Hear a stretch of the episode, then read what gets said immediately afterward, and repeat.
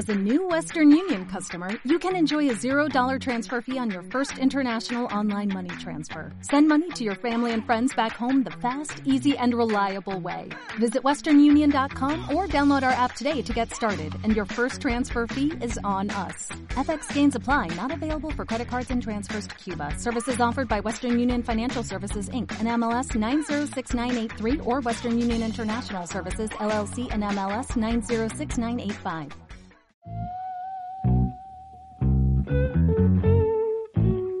Microespacios, rincones pequeños para historias grandes.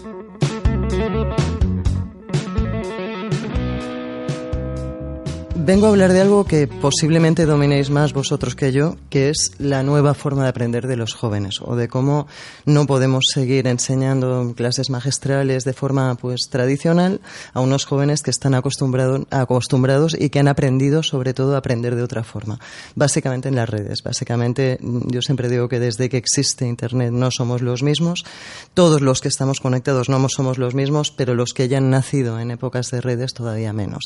¿Sabes? Y un poco eso, un poco el predominio del formato vídeo. Yo hace poco tenía un alumno que me decía, profe, profe, es que si tuviéramos grabadas todas las clases en vídeo aprobaría seguro, pero si tengo que leerme los apuntes no voy a aprobar. Efectivamente no aprobó, ¿sabes? Pero Debería también la universidad empezar a proporcionar recursos pues adaptados a esta nueva forma de aprender de los jóvenes, no solo el vídeo, el trabajo activo, o sea, lo de, lo de estudiar y empollar y todo esto siempre nunca ha sido un buen método de aprendizaje, pero ahora desde que los jóvenes casi que aprenden solos a jugar a videojuegos, o sea, pones el videojuego y ya aprendes hasta inglés si hace falta para jugar a él, todavía estamos desaprovechando más ese potencial pues de autoaprendizaje, de trabajo proactivo, etcétera. Estos son dos ejemplos de los muchos que os pondría alrededor de, eso, de que hay que cambiar la educación y aprovechar el potencial, el ADN, que digo yo, de los jóvenes estos criados en épocas de redes, pues para hacer una educación más efectiva y más, más natural hoy en día. Perdona que eche el ancla un momento, Nada, porque hemos problema. empezado A saco, a saco, sí, sí, sí. Antes de nada, Sí. ¿podrías decirnos quién eres? Vale, yo soy Dolores Rech y bueno, llevo en este tema de educación o, o en este tema de la confluencia de tecnología y educación unos 10 años, 10 algo más quizás, y empecé con un blog, o sea, puedo entender todo el fenómeno actual de la videoblogosfera desde mi comienzo en la blogosfera. Partí de un blog que es el Caparazón, se convirtió, por decirlo en términos actuales, en algo así como un blog influencer en aquel momento, tuvo cierta influencia sobre todo en el área de educación y bueno, llevo años en el sector de la enseñanza, he intentado hacer mucho de lo que digo en clase también como profesora universitaria, Mm, ahora también soy videoblogger porque hay que ponerse al día, pero bueno, no es mi hábitat natural ya, pero bueno, eso estoy en redes y estudio sobre todo pues el potencial que tienen las redes para la educación, básicamente. ¿Cómo has llegado a ser una experta en este tema? Bien. Bueno, a ver, te diría que casi por casualidad o no, no, siempre las cosas son un poco casuales. Yo soy psicóloga de origen.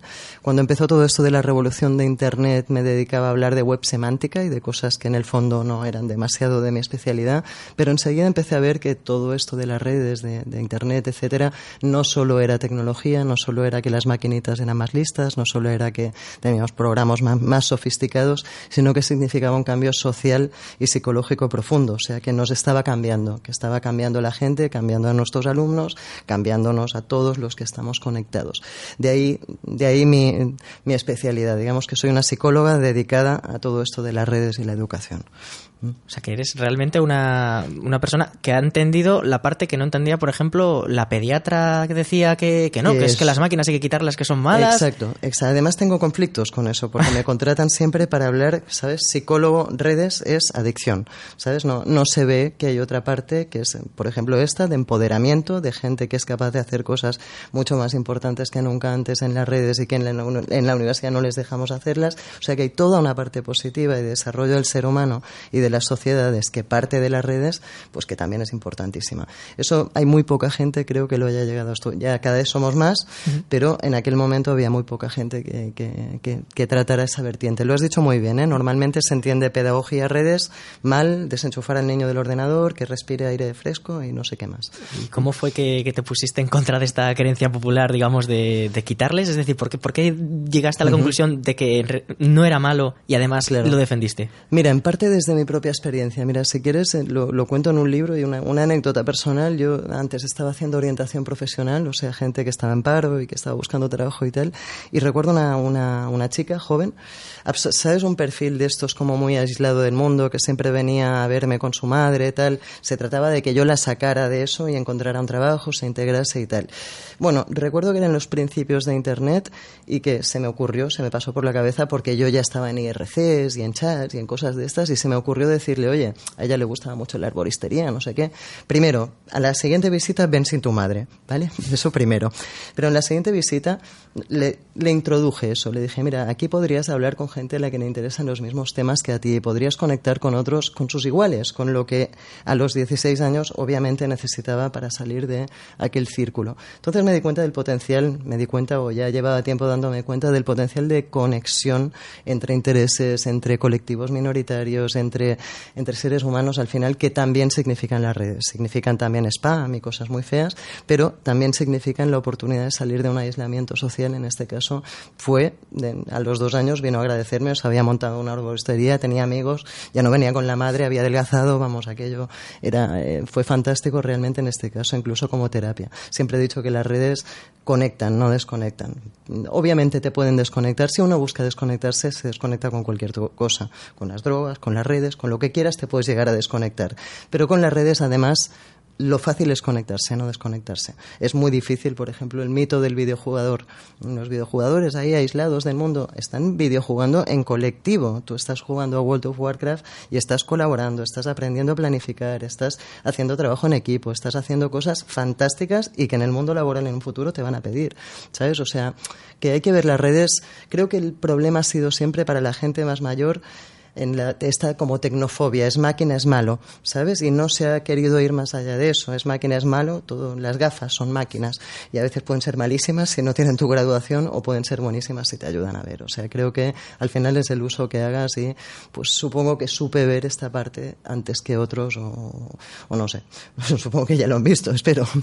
¿Cómo puedes explicar que tú sí que lo pudieses ver y que haya tantas personas que no han sido capaces de verlo o que incluso todavía siguen viéndolo como algo negativo, incluso con edades que dices, pero tú has nacido en, en, la edad en la que se supone que estás dentro de todo el desarrollo audiovisual y de tecnología? Claro. Mira, te decía el caso de esta chica, pero te diría algo más personal. Yo soy una persona hipertímida, mucho, aunque no lo parezca, ya aunque he de conferencias y a mí las redes me proporcionaron también oportunidades de conectar con, con, personas, con cosas, con temas, con intereses, con de una forma que no hubiera sabido hacer sin las redes. A veces se dice, o sea, el problema es aislarse, el problema es conectar en las redes y quedarte chateando todo el día y punto. O el problema es cuando solo conectas desde las redes y no sales a la calle. Eso el ser humano en el fondo no es así. En el fondo, cuando uno tiene una buena experiencia de conexión con otros en las redes, se vuelve más capaz de tener una buena experiencia de conexión con otros fuera de las redes. Esto, en aquel momento, al principio de las redes, era muy así. O sea, se tenía un poco el miedo de que la gente se aislara en las redes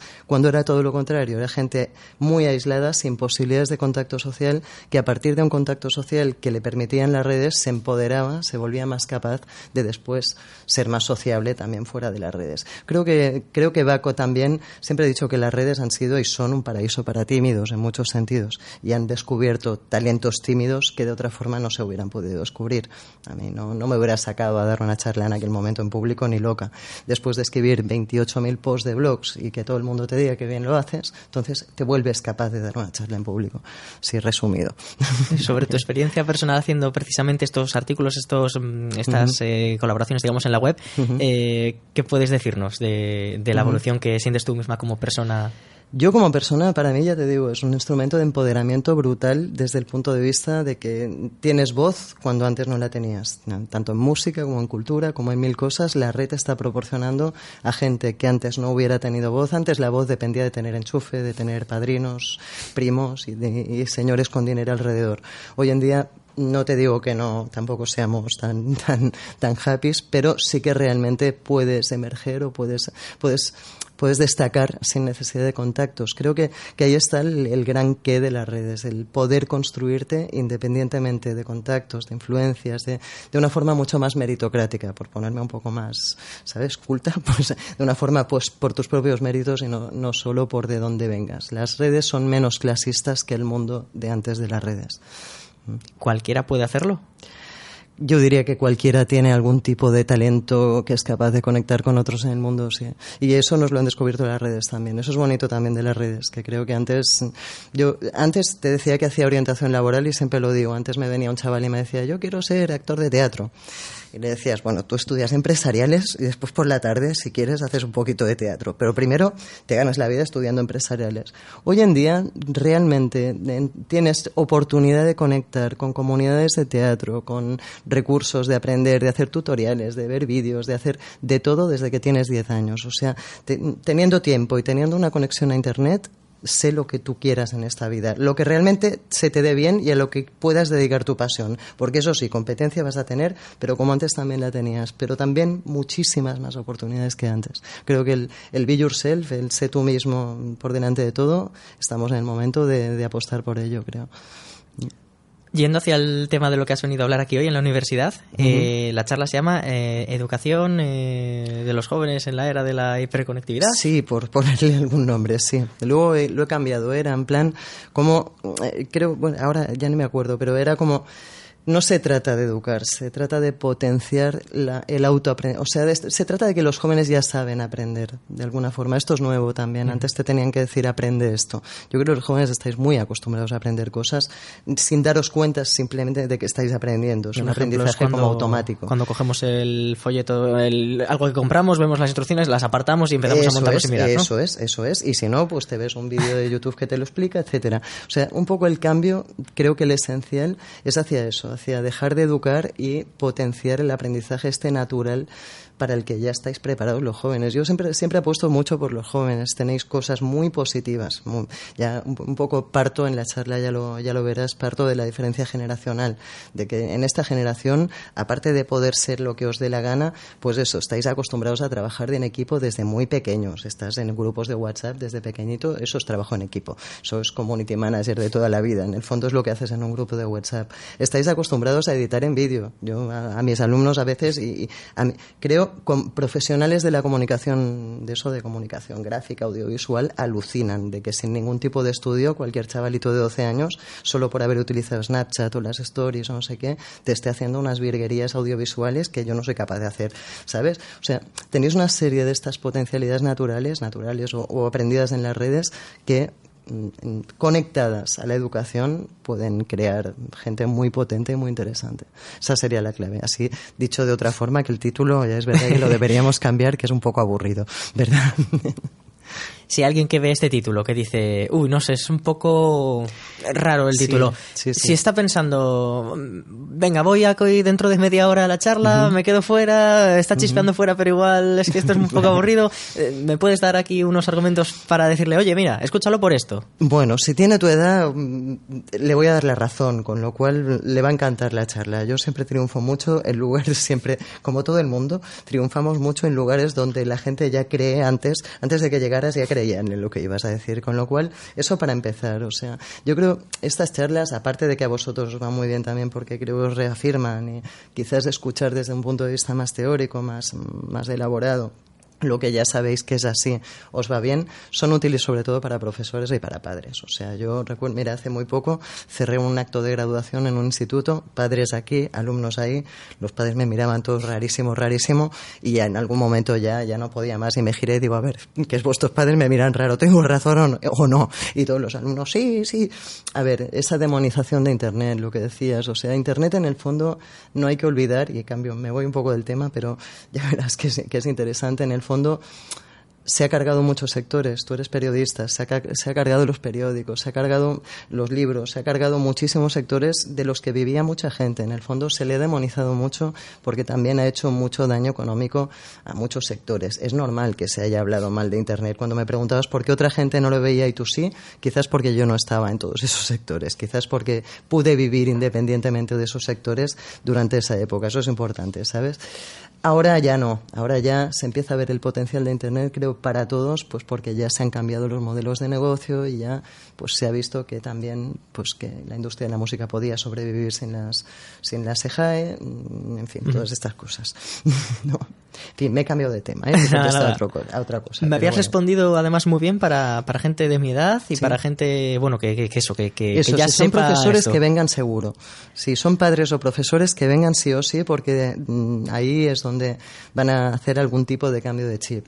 Y si son jóvenes, pues creo que quizás viene bien que, se os diga qué posibilidades tenéis también en la universidad de potenciar todo eso que aprendéis y que usáis fuera de ella. Y que todo eso es valioso y que es positivo y que puedes integrarlo en el aula. Si luego las aulas lo están haciendo o no, ya no me meto. Pero que esas posibilidades están, están ahí y existen. Sobre todo la gente de educación le va a interesar mucho, seguro, etcétera. Y de comunicación y todo eso. ¿Crees que el otro caso, un poco más eh, en el otro extremo, dentro de, esto, del sector de la educación de los profesores, eh, ¿tú crees que, por ejemplo, mi profesor de lengua no diremos un nombre, que, decía que lo más importante era leerse la Celestina, que leerse todos los libros clásicos, el Quijote, pero la edición, todas las del Quijote. ¿Crees que también podría cambiar de opinión? Si claro, porque es que el problema que tiene es que no os lo leéis, o sea, el problema que tiene es que os tiene aburridos y eso hay que, hay que decírselo de forma educada, pero hay que darle trucos y, y formas. Al final, a veces se trata de conectar. La Celestina sigue siendo un libro interesantísimo, seguro a lo mejor si haces un videoclip o si consigues de algún videoclip de algún lugar donde lo hagan en plan un poco más modernito y en tres minutos te lo resuman en plan teaser, a alguien le apetece después leerse la Celestina. Lo que hay que entender es que se consumen los medios de forma distinta. Esto está pasando en medios, en televisión, en, en todo. Incluso ahora, ahora escuchaba hace poco en TV3 que les criticaban que eran demasiado informales. Alguien se lo decía. Y del otro lado les decían, es que si no somos un poco más informales no llegaremos nunca a los jóvenes. Hay que adaptarse un poco al lenguaje youtuber. No se trata de hacer televisión youtuber, pero hay que adaptarse. En educación es un poco lo mismo. No se trata de no leer la Celestina. Ojalá todo el mundo acabara la clase con ganas de leérsela. Pero como profesor tengo que tener recursos o tengo que saber cómo motivar a la gente para que se la lea. Y si eso significa un teaser de tres minutos, pues fantástico. Que yo no sé editar vídeo, proponles a los alumnos el año que viene que se la lean y que te hagan el teaser. Que se la lean o no, que hagan lo que quieran, pero que te hagan un vídeo de tres minutos de la Celestina y utilízalo firmado por esos alumnos durante los cursos subsiguientes. Y te haces ahí una base de vídeos de tres minutos de los principales libros, de las principales obras de, no sé, este sería un ejemplo, pero hay 50.000 más formas de pues de motivar a la gente para que diga esto de una forma más actual, más significativa, que es de lo que se trata. Si no, no se aprende. A mí, desde luego, me has convencido. Sí, vale.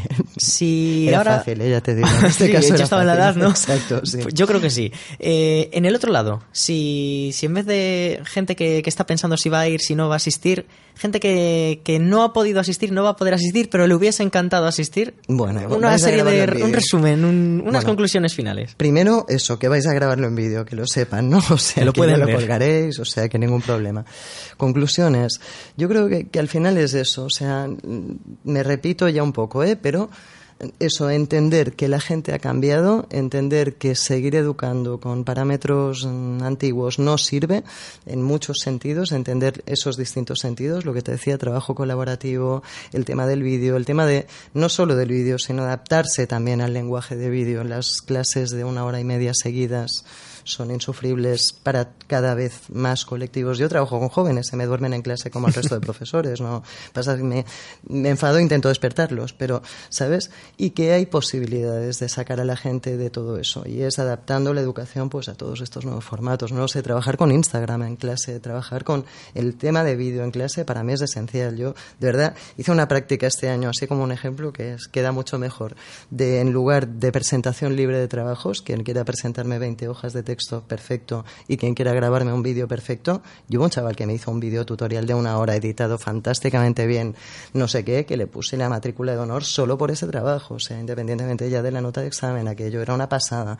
Seguro que si le hago hacer las 20 páginas no me aprueba ese chaval, o sea, y ese chaval tiene más futuro que el de las 20 páginas, eso es lo que los padres a veces no entienden, que en un futuro, si yo estoy aquí porque fui buena bloguera, posiblemente muchos de los que estén en muchos sectores es porque habrán sido buenos videoblogueros. No se trata solo del, del Rubius y de, de, hacer tonterías. En, ahora mismo YouTube es una cosa, pero YouTube, entendido de forma seria, en unos años, saber editar vídeos, saber expresar en vídeos, saber comunicar en vídeo, saber editar todo, todo en conjunto, va a ser una competencia fundamental. Los mejores médicos van a tener videoblogs fantásticos, los mejores abogados van a tenerlos, etcétera. O sea, Eso, que hay que actualizarse. Así en muy resumen. Antes te has ido tú un poco del tema cuando me, me comentabas la parte tecnológico. Me voy a ir yo también a recuperar ese tema y a. nada, una simple pregunta para desviarme por ahí. Sé más o menos de qué me vas a responder, estoy casi seguro. Hace unas semanas conocíamos que Francia ha vetado todos el uso de móviles en todos los colegios porque fomentan siempre el bullying, son para cosas malas, todo mal. ¿Tú qué le dirías a Macron si le tuvieses cara a cara o al ministro de, de Educación? Pues que no sé en qué empresa del futuro se van a encontrar esos alumnos en el que no tengan conexiones a nada. Yo te voy a poner un ejemplo contrario. Yo me acuerdo en, Argentina hace, hace unos años, una escuela primaria además, donde había todavía esos botecitos de formol y cerebros ahí metidos en los botecitos, una escuela de ese tipo. Recuerdo que me estaban, me hicieron la visita, que dirán, querían quedar bien conmigo, enseñarme la escuela y tal, y no sé en qué momento me quisieron enseñar, bueno, después de enseñarme los botecitos de formol, me quisieron enseñar no sé qué, qué plataforma online, no funcionaba la red en aquel momento, las conexiones allí no son demasiado buenas. Eran chavales de 10, 12 años. Recuerdo que no, funcionaba la red, la profesora agobiadísima porque quería quedar bien conmigo y los 10, 12 chavales del aula de 10, 12 añitos sacó uno su celular, que se llama allí celular del bolsillo, dijo, profe, hacemos como cuando hacemos trabajo, mm, compartimos el wifi. Me compartió el wifi, pudieron poner, ponerme la plataforma, o sea, le salvó la papeleta con el móvil que llevaba en el bolsillo. O sea, el móvil al final, primero esto, que puede ser un instrumento de trabajo en el aula espectacular. O sea, al final se trata de procesar datos, no, de memorizarlos. Es absurdo ya memorizar cosas. No, no somos. La enciclopedia con patas la tenemos en el bolsillo, no hace falta almacenar en el cerebro. Tenemos un disco duro en, la nube espectacular y que a través de un clic puedes acceder a él. Utilizar eso en el aula es fantástico. Y segundo, también hay que educar a estar por lo que estás. Yo, mis alumnos, si no me escuchan en clase, me da absolutamente igual. El examen va a ser el mismo. O sea, me da igual si están conectados whatsappeando todo el día en el aula. No tiene sentido que les quiten móvil.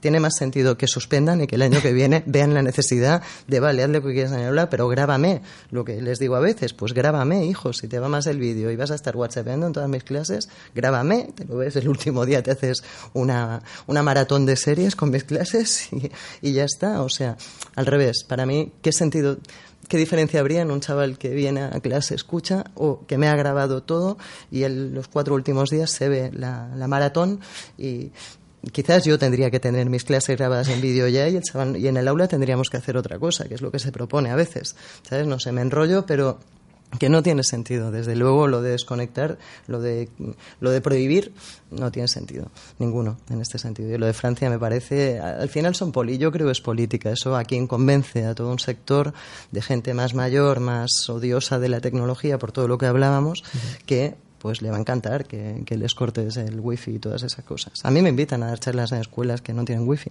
Y me pongo ahí un poco, les pregunto antes y digo, ¿ahora qué digo? Y acabo diciendo lo mismo porque digo, yo ya no, yo no, me voy a inventar ahora otro discurso. O sea, me parece absurdo. Y no hay más bullying, ¿eh? porque tengan, eh, eso sí que me parece una barbaridad. O sea, el bullying no se, no se hace durante horas de clase, digo yo, o se podrá hacer durante horas de no clase, digo yo. O sea, es muy absurdo decir que porque tengan móviles en el aula vayan a hacer más bullying. Eso es, una tontería. Lo que sí puede ser es que el niño que sufra de bullying en, en la clase pueda quejarse y decírselo a mamá por WhatsApp mientras lo está sufriendo. Eso sí que es más probable. Antes has comentado un tema eh, nada, de pasada, rápido, eh, y es que me ha recordado un profesor que, era un contraste bastante grande con varios profesores que he tenido yo, que bueno, son todos de los que te he dicho, ¿no? De leer la Celestina, el Quijote. Eh, había uno que decía que vivíamos en el era del conocimiento, y cada vez que, teníamos cualquier pequeña duda en el aula de cómo se escribe esta palabra o simplemente en qué fecha fue, oye, automáticamente lo sacaba en el móvil y lo buscaba. Obviamente, ¿verdad? Pero por otro lado teníamos estos otros que decían que, que, sí, sí, que tú puedes ser, que saber muchas cosas, pero es que en realidad te lo estás mirando tú en el móvil, se critica mucho que dices, no, es que antes la gente se sabía todos los ríos con sus afluentes y ahora es que te lo estás mirando en el móvil. ¿Y para qué narices quieres saberte los ríos? Y eso me pregunto yo, ¿no? Mira, yo siempre estoy diciéndote eso y a la vez creo que es importante plantar una buena base cultural. O sea, al final esto es como un árbol. Hay que, las raíces hay que ponerlas. O sea, está claro que uno, si no tiene ni idea de lo que es un río y un afluente, por ejemplo, mm, mal vamos. Ahora, desde cuando uno ya sabe lo que es un río, lo que es un afluente, el sentido que tienen, el sentido que tienen, digamos, en la cultura geológica, geográfica de los lugares, ya el nombre anecdótico del río en concreto es una tontería espectacular. Me estaba recordando, mira, el otro día en el tren iba a dar una charla y fue bueno porque a veces pillas de ejemplos. Un padre y una hija, un padre muy moderno, además de estos que hablaba mucho con sus hijos y tal, muy, muy buen padre. Bueno, no sé cómo va, que le dice la niña, dice, hoy vamos a comer sushi, le dice el padre a la niña. Y la niña le contesta, papá, ¿sabes que esto del sushi lo decimos mal? Y que sushi no es, o sea, a ver, espérate que me aclaré yo ahora con sushi. Le decía, y que sushi es, o, sea, que sushi es solo un tipo de lo que comemos y que luego está el sashimi y, y le llamamos a todo sushi cuando sushi realmente solo es un tipo de lo que hay el padre, súper chulo, le dice, no, niña, no. Dice, tienes razón, dice, pero la cosa es así. Dice, es que cuando hablas tienes que hablar informada, niña. ¿Sabes? Y le dice, el sushi solo es un tipo, con pescado, no sé ahora mismo, el, del arroz y el pescado encima. Dice, todos los demás les llamamos sushi, pero no son sushi, son nigiris, son sashimis, son no sé qué otras cosas. Dice, pero niña, antes de hablar hay que informarse. Dice la niña, pues me lo dijo una amiga china a mí, ¿eh? Le dice el padre. Pues a mí un amigo coreano que estudiaba conmigo me dijo que no. Además, ten en cuenta que China no es Japón. Yo pensando para mí, Corea tampoco, pero bueno, da igual, ¿sabes? Bueno, la cosa es que por curiosidad me puse a mirarlo en internet.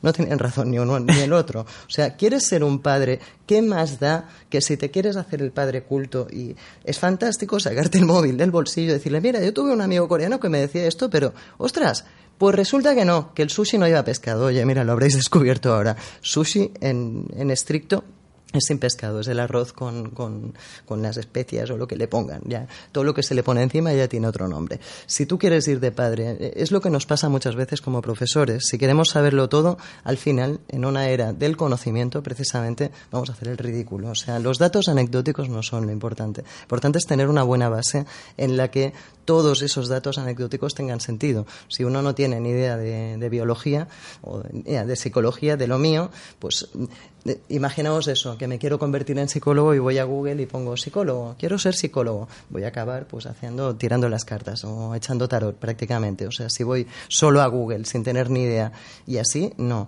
Ahora, si hago una carrera, tengo una buena base, salgo de la facultad un poco sabiendo cómo es cada movimiento, que no me acuerdo de todos los autores del psicoanálisis, no pasa nada, pero si sé lo que es el psicoanálisis, si sé lo que es no sé qué otro movimiento, etcétera, y después me voy a Google y puedo filtrar con ese conocimiento todo lo que me encuentro, pues será un psicólogo fantástico y diferente al otro, que además será mucho mejor. ¿Me entiendes? O sea, un poco es la base la que tiene que proporcionar la universidad, la escuela, no la anécdota. Y ahí es donde a veces no son los ríos y los afluentes, es el concepto de río y el de afluente y el sentido que tienen incluso sociopolíticamente y no sé. Eso es lo que le falta a la escuela, creo yo. Bueno, pues yo por mi parte me he quedado sin preguntas. Eh, tú tienes una charla que dar dentro de un rato. Entonces, si tú te has quedado con ganas de decir cualquier cosa sobre este tema, sobre cualquiera de los que quieras hacer aquí, puedes mandar un mensaje, micrófono abierto, lo que tú quieras. Pues no sé, que espero que, que todo eso. A ver, sois una universidad nueva, con lo cual sois gente joven. Yo lo hablábamos ahora en el coche con Gonzalo. O sea, yo llevo muchos años en esto, hablando, hablando ahora no me sale la palabra, el desierto, o de alguna forma hablando de teorías y a todo el mundo le parecía muy bonito, muy interesante, pero todo el mundo era como vale, pero a mí en la facultad no me lo dejan hacer. Yo creo que a día de hoy, entre que los jóvenes demandan esto y que los profesores nos atrevemos ya y las instituciones nos permiten ya bastante libertad a la hora de programar todo este tipo de actividades, creo que es el momento de que esto, de que esto se lance. Solo un detalle, por eso Cuidado porque a veces los alumnos no quieren, ¿eh? Cuidado porque siempre tienes alumnos que te dicen, profe, es que es más fácil estudiar el día, yo quiero un examen tipo test y quiero que me des la clase magistral porque si no es que me pierdo. Cuidado, pero eso en el trabajo el día de mañana no le va a servir de nada. O sea, eso laboralmente no tiene sentido. Pero bueno, que creo que es el momento. Creo que esto ya no tiene sentido no trabajar de esta forma. Los jóvenes lo estáis ya pidiendo. Perfecto, pues nada. Venga. Dolores muchísimas gracias. A vosotros. Y nada, enhorabuena por todo lo que sabe y sobre todo por haber aguantado el viaje con Gonzalo en coche, que me han contado que es toda una aventura cuando cojo una rotonda. Pobre.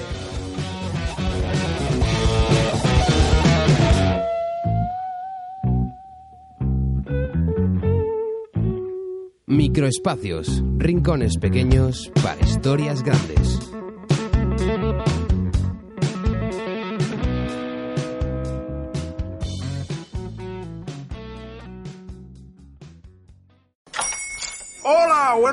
Pana. Buenos días, bienvenido a Sherwin Williams. ¡Ey! ¿Qué onda, compadre?